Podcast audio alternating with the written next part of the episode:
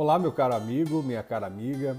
Aqui é o professor Wagner Romão, com o Semanário Político, edição número 2, o nosso projeto de comunicação política que vai ao ar todas as sextas-feiras nas principais plataformas de podcasts. Inscreva-se no nosso canal para receber sempre os nossos áudios ali pela sexta-feira, no final da tarde, início da noite.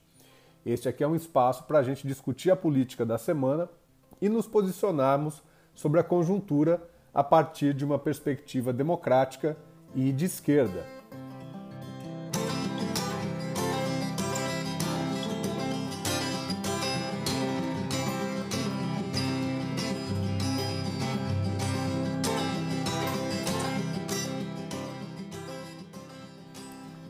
Na semana passada eu disse aqui que Bolsonaro estava pressionado por todos os lados derrota do Trump, isso já em novembro do ano passado, a pandemia absolutamente descontrolada e que se agravou muito ainda mais nessa semana, com uma média diária de 3 mil mortes. Lula livre, candidato, operando política como nunca. A carta ameaçadora de dublês de empresários, economistas, banqueiros ex-presidentes do Banco Central.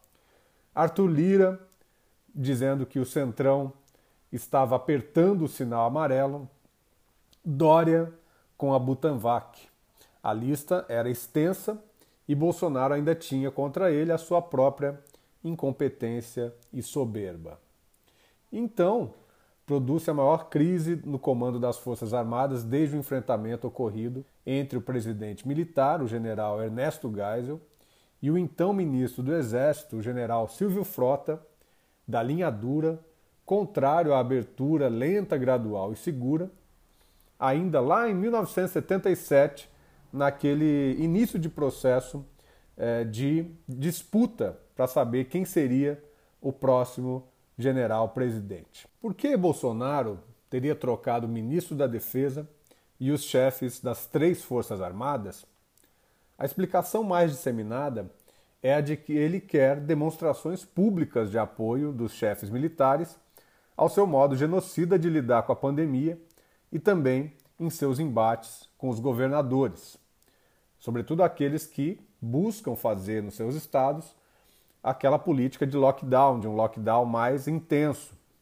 Algo que a mídia vem tentando enfatizar, especialmente o conglomerado Globo, às vezes de maneira mais disfarçada, outras vezes de maneira mais explícita, é que a crise entre Bolsonaro e os militares teria se iniciado ainda no ano passado, quando Sérgio Moro foi defenestrado do poder, ali em abril de 2020. Logo depois daquele momento, Bolsonaro intensifica suas aparições nos atos antidemocráticos daquele período em Brasília. Vocês lembram certamente de Sara Winter e os seus 300 às portas do Supremo Tribunal Federal. Ele teria requerido um apoio explícito dos comandantes militares e este teria sido negado. Ora, a conjunção política entre a Lava Jato e a caserna, os militares, foi realmente notória. Sem a Lava Jato e Moro, herói nacional, não teria havido ambiente político para o bolsonarismo e, mais que isso, para o retorno do sebastianismo verde-oliva onde os militares resgatariam a dignidade da nação brasileira, entre aspas, contra a corrupção e o comunismo. Esta conjunção era absolutamente visível já nas manifestações de março de 2016 pelo impeachment de Dilma Rousseff, manifestações essas divulgadas fartamente pela mídia, em particular pela Rede Globo de televisão e os demais veículos do seu sistema de comunicação. Hoje se fala de um Bolsonaro que planeja um autogolpe mas o golpismo ganhou as ruas, as redes e as telas da Globo ali, ainda em março de 2016, tendo Moro e os militares como protagonistas. Bolsonaro já estava fazendo política nas formaturas militares pelo Brasil, sob o beneplácito dos comandantes militares.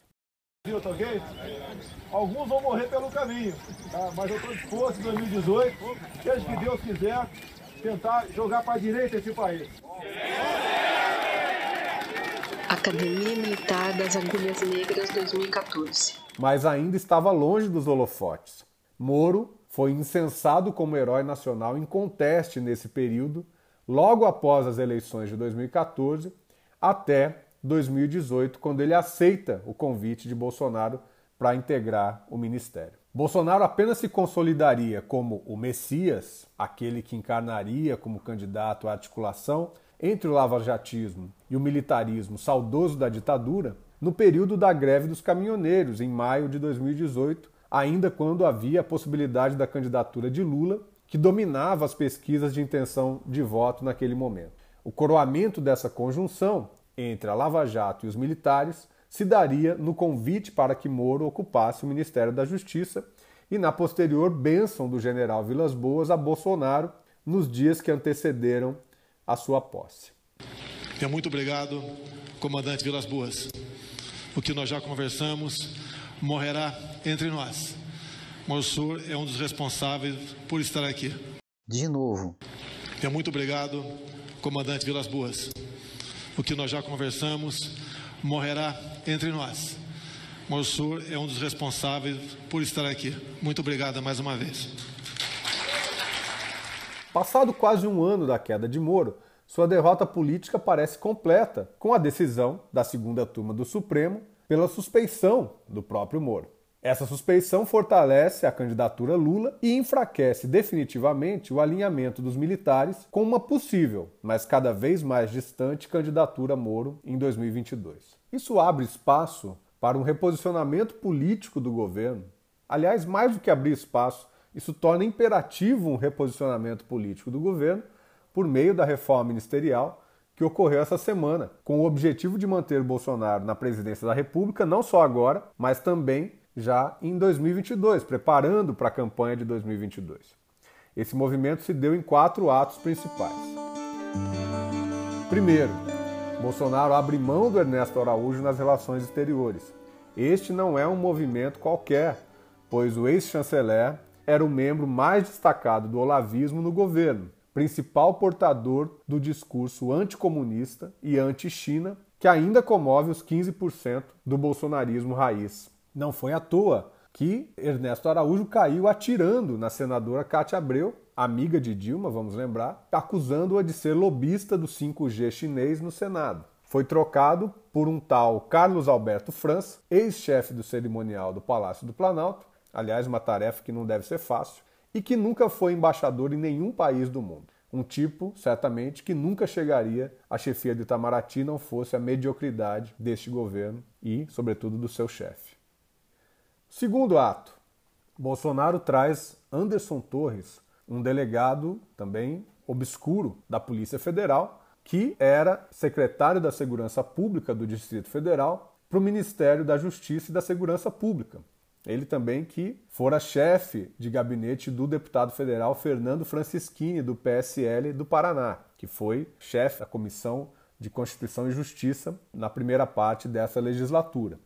O Anderson Torres, por sua vez, é próximo da família, amigo do senador Bolsonaro, e parece ser uma aposta de que, em um governo pouco afeito à justiça, Bolsonaro possa se reaproximar das forças policiais, outro elemento do bolsonarismo raiz, com quem está de relações abaladas pelo esvaziamento do funcionalismo público em geral que ocorre na sua gestão. Terceiro ato: a consolidação da aliança com Arthur Lira com a vinda de Flávia Arruda, do PL do Distrito Federal, deputada federal pelo PL, para o comando da articulação política.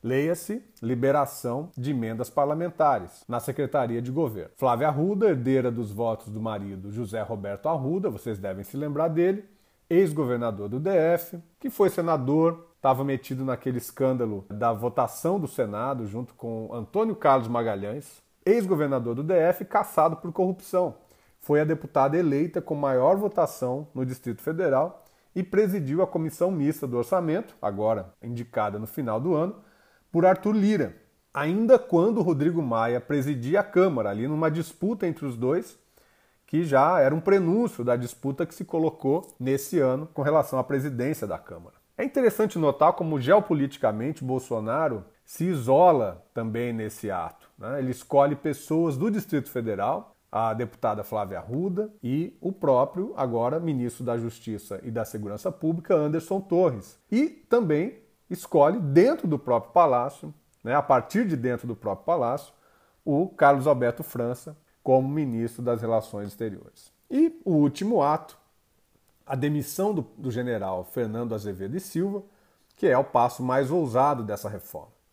Tão ousado que gerou reação dos comandantes do Exército, Marinha e Aeronáutica, que articularam uma demissão conjunta. Bolsonaro foi mais rápido e os demitiu. Isso mostra duas coisas. Primeiro, que há uma resistência considerável à obediência em conteste a Bolsonaro no comando das Forças Armadas. E segundo, que Bolsonaro é soberbo o suficiente para enfrentar essa resistência da pior maneira possível, ou seja, na linha do confronto aberto e direto. A entrevista do historiador Francisco Teixeira para a agência pública, publicada no dia 31 de março, traz um elemento que me parece importante para entendermos o que pode acontecer daqui para frente. Diz o professor Teixeira, abre aspas, as Forças Armadas não estão com Bolsonaro, pelo menos os comandos, não estão com Bolsonaro numa aventura golpista, mas também não estão disponíveis para dar um golpe contra Bolsonaro. Ora, aceitar o impeachment de Bolsonaro seria traumático demais para os militares. Eles são responsáveis pelo projeto Bolsonaro presidente. Comprometeram-se totalmente com essa aventura desastrosa para o povo brasileiro. O momento atual parece ser o de esfriar a fervura, ao menos por enquanto. Para isso, Bolsonaro tem como aliados os novos comandantes do Legislativo, líderes dessa direita fisiológica chamada Centrão. Arthur Lira, presidente da Câmara, e Rodrigo Pacheco, presidente do Senado, avalizaram as trocas do Ministério da Defesa e no comando das Forças Armadas, como algo normal, natural, uma prerrogativa do presidente da República. Como na disputa entre Ernesto Geisel e Silvio Frota, que eu mencionei no início, o que está em jogo agora é a sucessão de Bolsonaro. Todas as mudanças dessa semana têm este fundo político, é evidente. A questão que se coloca é a seguinte: se, conforme o professor Francisco Teixeira, os militares não darão golpe com ou contra Bolsonaro, qual será a posição deles quanto a uma nova candidatura dele à presidência? E uma pergunta adicional: depois de tanto remar para reconquistar o lugar de protagonismo no comando do Estado brasileiro, observando e avalizando o golpe de 2016, articulando a vitória de Bolsonaro em 2018, os militares voltarão passivos aos quartéis? O quanto uma candidatura de direita alternativa a Bolsonaro terá que contar com eles como aliados. E mais uma pergunta. Dia 14 de abril, o Supremo Tribunal Federal decide se confirma a decisão de Faquim que anulou as condenações da Lava Jato contra Lula. Haverá manifestações das Forças Armadas contra ou a favor a respeito dessa próxima decisão do Supremo Tribunal Federal, com esse novo comando que aí está? São perguntas que eu deixo aqui para orientar a continuidade das nossas reflexões sobre a conjuntura política e a retomada das lutas pela democracia plena no nosso país. Um grande abraço a vocês, fiquem bem, um bom feriado, uma boa Páscoa e seguimos em frente.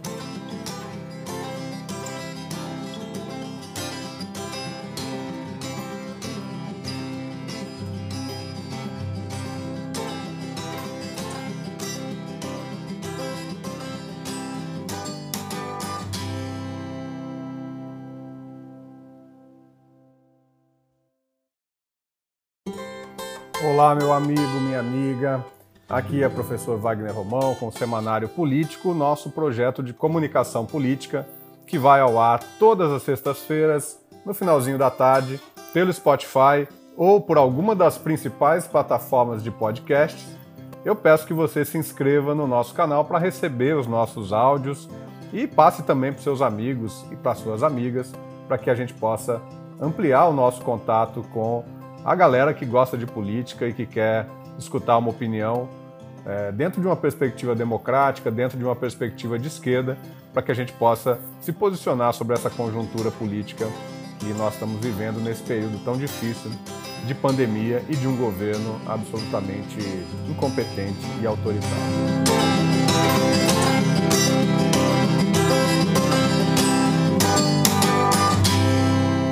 Nesse nosso número 3, eu quero destacar três assuntos. O primeiro deles é a postura do Rodrigo Pacheco, presidente do Senado, que a gente pode chamar aí de Pacheco camisa 12, para quem se lembra é, daquela propaganda que ficou célebre. Pacheco, camisa 12, é que vai na frente da seleção. Da Gillette na Copa de 82, eu tenho 45 anos, você que também tem 45 ou está em torno disso, deve se lembrar muito bem do Pacheco, aquele personagem que carregava a bandeira, defendia o time brasileiro, o Screte Canarinho, em qualquer, em qualquer situação, mesmo que estivesse mal. E o Pacheco, camisa 12 do time do Bolsonaro, é exatamente o Rodrigo Pacheco, presidente do Senado, que ontem levou um baita cartão amarelo do ministro Barroso por não ter feito o seu papel e colocado a CPI da pandemia para funcionar. Eu já vou falar disso. O segundo tema é o perigo da institucionalização do fura-fila na vacina contra a Covid-19 a gente viu isso acontecer logo no comecinho da vacinação e o Congresso Nacional está trabalhando para institucionalizar esse fura-fila. Eu vou falar desse projeto que, tá, que foi aprovado é, na Câmara dos Deputados e que está indo para o Senado, justamente o Senado presidido pelo Camisa 12. E vou falar também sobre a quebra de patentes é, das vacinas com a minha amiga, professora da Faculdade de Ciências Farmacêuticas da Unicamp, a Patrícia Moriel. E por fim, pessoal, quero falar também sobre a semana de descomemoração dos dois anos do decreto 9759. Esse decreto foi publicado no dia 11 de abril eh, de 2019 e revogou uh, uma série de normas legais, extinguindo conselhos, comitês, órgãos colegiados com a participação da sociedade civil na administração pública federal. Né?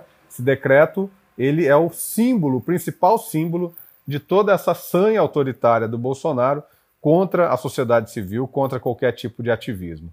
Esses são os nossos três assuntos desse nosso podcast Semanário Político número 3 desta semana.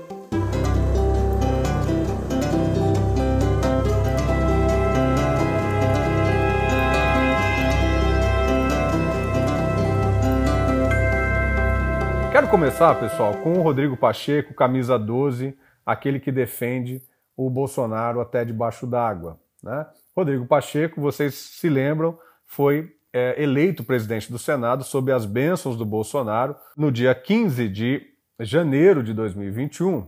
Vocês devem estar lembrados também que foi o auge daquela crise é, em Manaus, né? a crise da falta de oxigênio é, para as pessoas que estavam ali exatamente naquela situação muito crítica é, na Covid. E o senador Randolph Rodrigues, é, da rede do Amapá, apresentou um requerimento de instalação de CPI no dia 15 de janeiro, que foi subscrito por 30 senadores, portanto, tinha ali, era mais do que um terço do que o um terço necessário, previsto na Constituição, para que haja um recebimento e a instalação de uma CPI.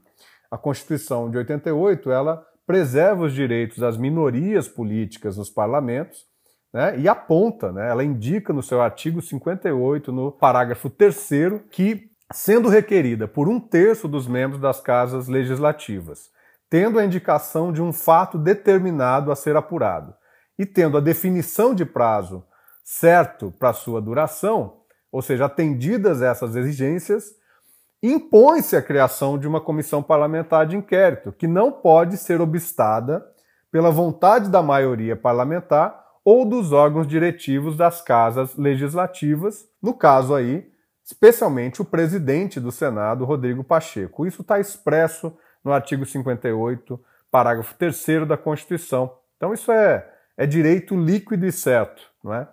Pois bem, tanto o Davi Alcolumbre, conterrâneo do senador Randolfo Rodrigues, né, ambos é, senadores pelo estado do Amapá, o Davi Alcolumbre, que era presidente do Senado ali naquele momento em que é, o Randolfo Rodrigues apresentou o requerimento de instalação da CPI, como também o Rodrigo Pacheco, a partir do dia 15 de março desse ano, eles ambos sentaram em cima do pedido de CPI, ambos comprometidos até o pescoço com o governo Bolsonaro. Né? Nesse meio tempo, vocês devem se lembrar também que o Rodrigo Pacheco foi um dos protagonistas daquela comissão absurda, né, que um ano depois do início da pandemia, né, ali mais ou menos quando a gente estava em torno de algo entre 300 mil mortes, um pouco mais do que isso, aquela comissão que o Bolsonaro, o Rodrigo Pacheco, o Arthur Lira articularam para tentar ali mascarar um pouco essa dura realidade e a incompetência, sobretudo do, do governo federal, do executivo federal, no tratamento da CPI. O Rodrigo Pacheco ficou responsável é, ali numa ação que, assim, claramente é, teria que ter sido já feita pelo executivo. Né?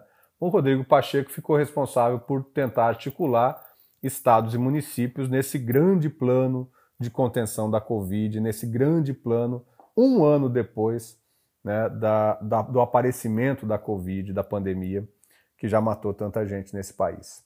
Uh, o Rodrigo Pacheco, além disso, deu declarações de que aquele não teria, não seria o momento político adequado, é, porque se poderia se transformar a CPI num palco político eleitoral e assim por diante, e ele teria a incumbência de dosar né, a instalação ou não dessa CPI.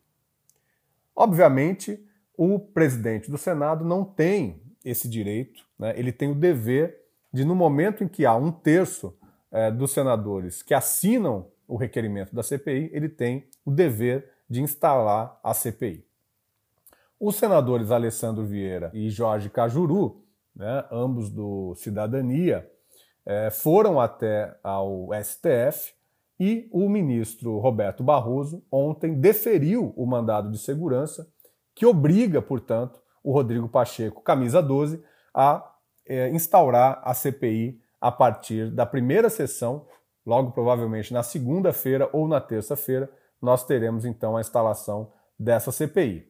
Bolsonaro hoje já se manifestou ali naquele seu habitat natural, o cercadinho de apoiadores é, dele, ali onde ele não vai receber nenhum tipo de questionamento, onde nem a imprensa está autorizada mais a ficar. Né? Claro que só os seus apaniguados, né? os seus blogs e, e, e apaniguados é, tem o direito de ficar ali para escutar a sua verborragia.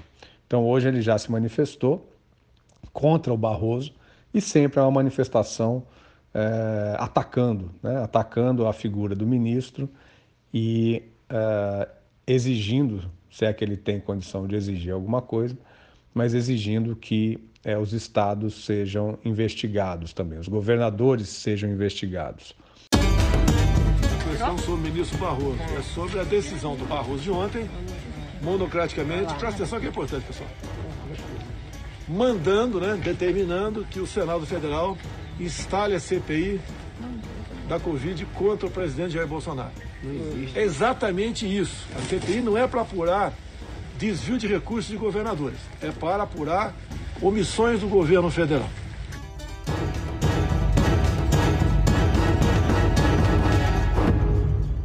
Essa vai ser a tática do Bolsonaro na, nessa CPI, certamente vai ser a tática da base bolsonarista nessa CPI, que vai tentar tirar ah, aquilo que. tirar a competência, né, tirar o questionamento a respeito é, dos, dos, erros, né, até dos crimes que foram cometidos pelo governo federal, tentando transformar a CPI numa CPI de qualquer tipo de autoridade pública nesse país que tenha é, agido ou deixado de agir contra a Covid. E me parece que essa vai ser a estratégia utilizada pela base bolsonarista, a de expandir a CPI para investigações sobre os estados e os municípios. É muito importante que a gente fique atento e atenta a quem será o presidente dessa CPI ou a presidenta dessa CPI, relator ou relatora da CPI, porque é muito, muito provável que a base governista, que é que tem a maioria no Senado, que ela vá é, fazer justamente é, esses dois, é, vai, vai tentar buscar ter a presidência e a relatoria da CPI.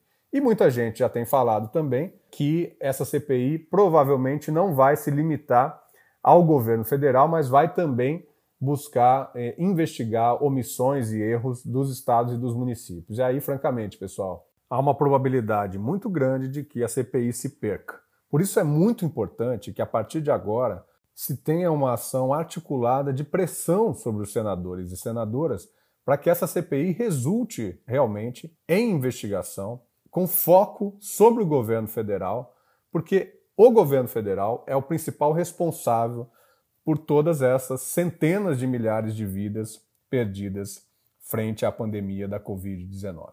Né? Abre-se então um momento novo que deve ser muito bem utilizado pelas oposições e por aqueles brasileiros e brasileiras que têm responsabilidade política e querem que, primeiro, que essas omissões e que esses erros sejam punidos e que daqui para frente a gente possa ter uma nova posição, um novo momento no combate à pandemia da Covid-19, sem negacionismo, sem obscurantismo e com responsabilidade, com requerimento de responsabilidade sobre os governantes, especialmente sobre o governo federal.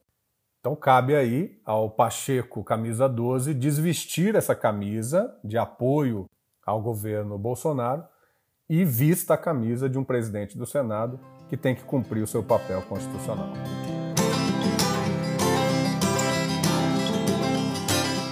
Nosso segundo tema, pessoal, é a respeito da questão da possibilidade de compra das vacinas por empresas né, e também a respeito da questão da quebra das patentes das vacinas. É, o que aconteceu é que lá no dia 10 de março de 2021 se aprovou a Lei 14.125. Essa lei autorizava estados, o Distrito Federal e os municípios a adquirir vacinas né, e assumir os riscos referentes à responsabilidade sobre essas vacinas, portanto, a respeito da aquisição ou do fornecimento dessas vacinas. Essa lei ela foi vista como uma medida positiva, mas ela já continha ali a possibilidade, no seu artigo 2 que pessoas jurídicas de direito privado pudessem adquirir diretamente vacinas contra a Covid, né, desde que elas fossem integralmente doadas ao Sistema Único de Saúde para utilização no Programa Nacional de Imunizações. E tinha ali no parágrafo 1 desse artigo 2 a seguinte, a seguinte, o seguinte texto. Após o término da imunização dos grupos prioritários previstos no Plano Nacional de Operacionalização da Vacinação contra a Covid, essas pessoas jurídicas de direito privado poderão adquirir, distribuir e administrar vacinas desde que pelo menos 50% das doses sejam obrigatoriamente doadas ao SUS e as demais sejam utilizadas de forma gratuita. Vejo então que não estava muito claro né, o, que o que se faria com essas que seriam utilizadas de forma gratuita, aquelas que não seriam, portanto, doadas ao Sistema Único de Saúde. Pois bem, uma semana depois da aprovação da Lei 14.125, o deputado Hildo Rocha, do MDB do Maranhão, propõe uma outra lei que vai alterar a Lei 14.125, que vai dizer no seu artigo 2 que as pessoas jurídicas de direito privado, ou seja, as empresas, vão poder adquirir as vacinas e, mais do que isso, previa também que poderia ser integralmente deduzidas do imposto de renda das pessoas jurídicas, das empresas, as despesas provenientes da aquisição das vacinas contra a Covid.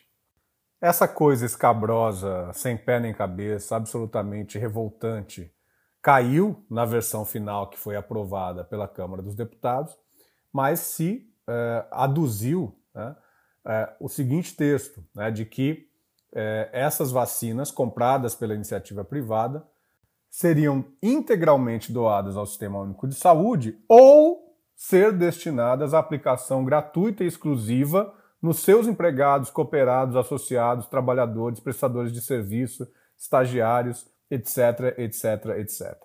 Ou seja, essa lei que foi aprovada na Câmara dos Deputados e que está indo para o Senado agora essa semana, coloca um ou muito importante aí, porque ela indica que essas vacinas compradas pela iniciativa privada não necessariamente precisarão ser doadas ao Sistema Único de Saúde.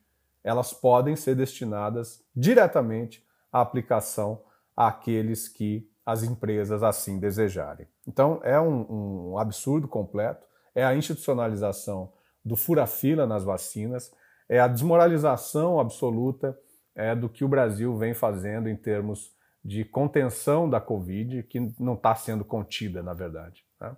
Um projeto também dentro do contexto da questão das vacinas contra a Covid é o projeto de autoria do senador Paulo Paim, do PT do Rio Grande do Sul, que prevê que o Brasil deixe de seguir temporariamente algumas obrigações de acordos firmados no âmbito da Organização Mundial de Comércio que regulam exatamente a questão das patentes, a questão da propriedade intelectual sobre produtos é, de maneira geral. Né? Esse projeto, que estava na pauta é, do Senado nessa semana, foi retirado da pauta justamente pelo presidente do Senado, o Pacheco, camisa 12, fiel ao bolsonarismo, que é, diz que vai rediscutir isso e que vai colocar essa, essa questão em pauta nos próximos dias. Vamos esperar, porque é, esse é um tema importantíssimo. A quebra de patentes, a chamada quebra de patentes, está sendo defendida por países como a Índia e como a África do Sul, junto à Organização Mundial de Comércio, e ela poderia sim é, salvar vidas, porque a gente tem que ter sempre a consciência que a Covid ela não é um problema de agora, ela é uma questão que vai se é, vai, vai se avolumar, ela vai permanecer é, ao longo dos próximos anos. E sobre esse assunto eu conversei então com a minha amiga e colega de Unicamp, a Patrícia Moriel, que é professora da Faculdade de Ciências Farmacêuticas. Vamos ouvir o que a Patrícia tem a dizer sobre isso. A quebra de patentes das vacinas contra a Covid-19 é urgente e essencial para que a gente consiga vacinar toda a população, né? A quebra da patente, ela se refere à licença compulsória, seria a melhor forma da gente chamar, não quebra de patente, sim licença compulsória. Né? A licença compulsória é uma antecipação da expiração da patente, ou seja, a patente entra em domínio público antes do prazo comum.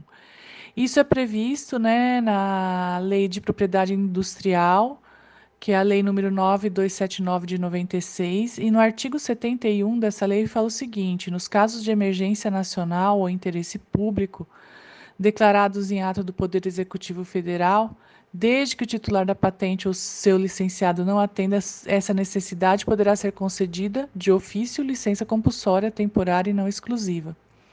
Ou seja, né, ocorre a quebra da patente quando a comercialização não satisfaz as necessidades do mercado, que é a realidade que está acontecendo hoje com as vacinas. Se você tem algo patenteado, você deve garantir que toda a demanda do mercado ela seja suprida. Caso contrário, será possível né, que haja a quebra da patente.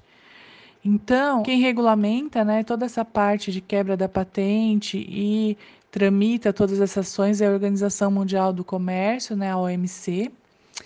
E lá no âmbito da OMC, a gente tem uma proposta da Índia e da África do Sul, que busca né, uma moratória temporária para a quebra aí das, das patentes das vacinas contra o Covid. Né? Tem um grupo de quase 60 países, que está incluída a Argentina, o Paquistão também, que apoia o projeto. A OMS também se posiciona a favor e o Brasil está contra. E ele tem sofrido pressão para mudar essa postura, né? Então a gente vê que assim, para fazer essa quebra de patente, deve ter um acordo internacional que envolve empresas, né, que envolve os governos, mas infelizmente o governo brasileiro está contra aí.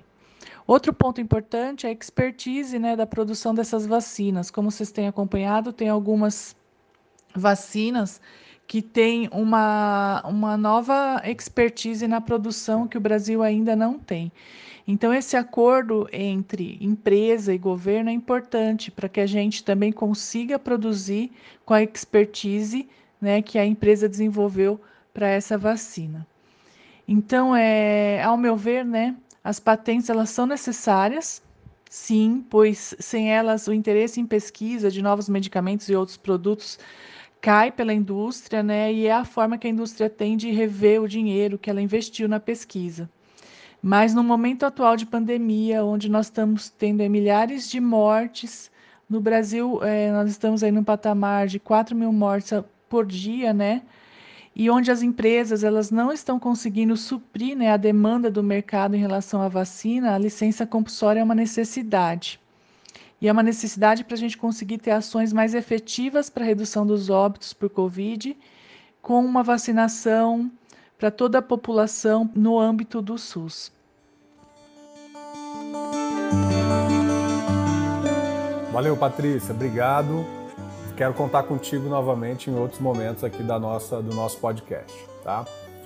Bom, pessoal, o último tema que eu gostaria de tratar nessa semana é a respeito da descomemoração do Decreto 9759, o decreto eh, que foi editado em 2019, no dia 11 de abril de 2019, e pelo qual Jair Bolsonaro decretou a extinção dos órgãos colegiados, dos conselhos, dos comitês e de outros mecanismos que previam a participação da sociedade civil nos assuntos da administração pública federal. Vocês sabem que os conselhos, é, tanto os conselhos nacionais como estaduais, como em nível municipal, inclusive conselhos gestores de unidades básicas de saúde, de parques, de bibliotecas, enfim, eles são previstos é, na Constituição Federal. Né? A Constituição Federal ela estimula a participação, ela prevê a participação da sociedade civil nos assuntos públicos, né? o compartilhamento de decisões, a gestão democrática é algo que tem que ocorrer que está previsto uh, na Constituição de 88. Pois bem, o Bolsonaro já vinha numa trajetória de uh, combate uh, aos ativismos, à sociedade civil, aos movimentos sociais. No seu primeiro dia de governo, extinguiu o, o Conselho Nacional de Segurança Alimentar, aliás, um tema central que falta faz um Conselho Nacional de Segurança Alimentar nesse momento que nós estamos vivendo, de fome, em que a fome retoma por conta uh, da pandemia e dos seus efeitos. Bolsonaro, portanto, vinha já atacando os conselhos e, com o decreto do dia 11 de abril de 2019, ele eh, promove essa extinção. O que aconteceu foi que a sociedade civil se mobilizou, também os partidos políticos no campo da oposição se mobilizaram e uh, no dia 22 de abril, o Partido dos Trabalhadores entrou com uma ação direta de inconstitucionalidade, a qual foi dado um ganho de causa parcial, uh, e o Supremo, portanto, ele definiu um limite para esse decreto, uh, dizendo que apenas aqueles colegiados que haviam sido criados por normativas internas a ministérios, por exemplo, que eles teriam que ser extintos. Né? o que aconteceu nesse processo foi que uh, vários ministérios promoveram novos decretos de recriação desses conselhos e a grande maioria desses conselhos novamente criados né, é, tiveram uma diminuição profunda da participação da sociedade civil.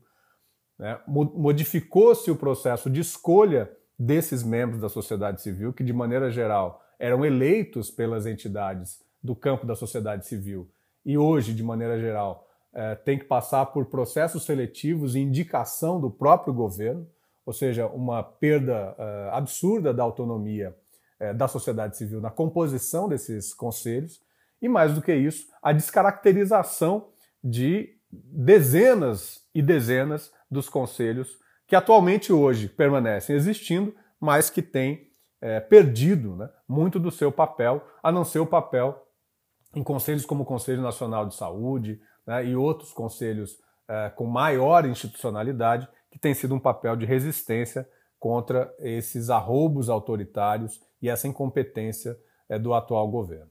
Então, nessa semana, a partir do dia 11 de abril até o dia 17 de abril, uma série de entidades e movimentos e redes né, é, da sociedade civil, como a Rede Brasileira é, de conselhos, como a Rede Democracia e Participação, da qual eu faço parte, que é uma rede que agrega pesquisadores desse campo de estudos é, no Brasil todo, a Rede de Conselhos da Pessoa Idosa do Vale do Paraíba Litoral Norte, a Ciranda Comunicação Compartilhada, os agentes de pastoral negros, a Plataforma dos Movimentos Sociais pela Reforma do Sistema Político, o Movimento Nacional de Direitos Humanos e mais de 300 entidades signatárias do Manifesto da Semana de Descomemoração, é, integram então essa campanha. O Brasil precisa de conselhos e integram, portanto, as atividades dessa semana, que vão constar de lives, é, de tuitaço, é, de audiências públicas, de atos públicos nos legislativos por todo o país. Então, queria fazer essa lembrança aqui, porque acho que é muito importante que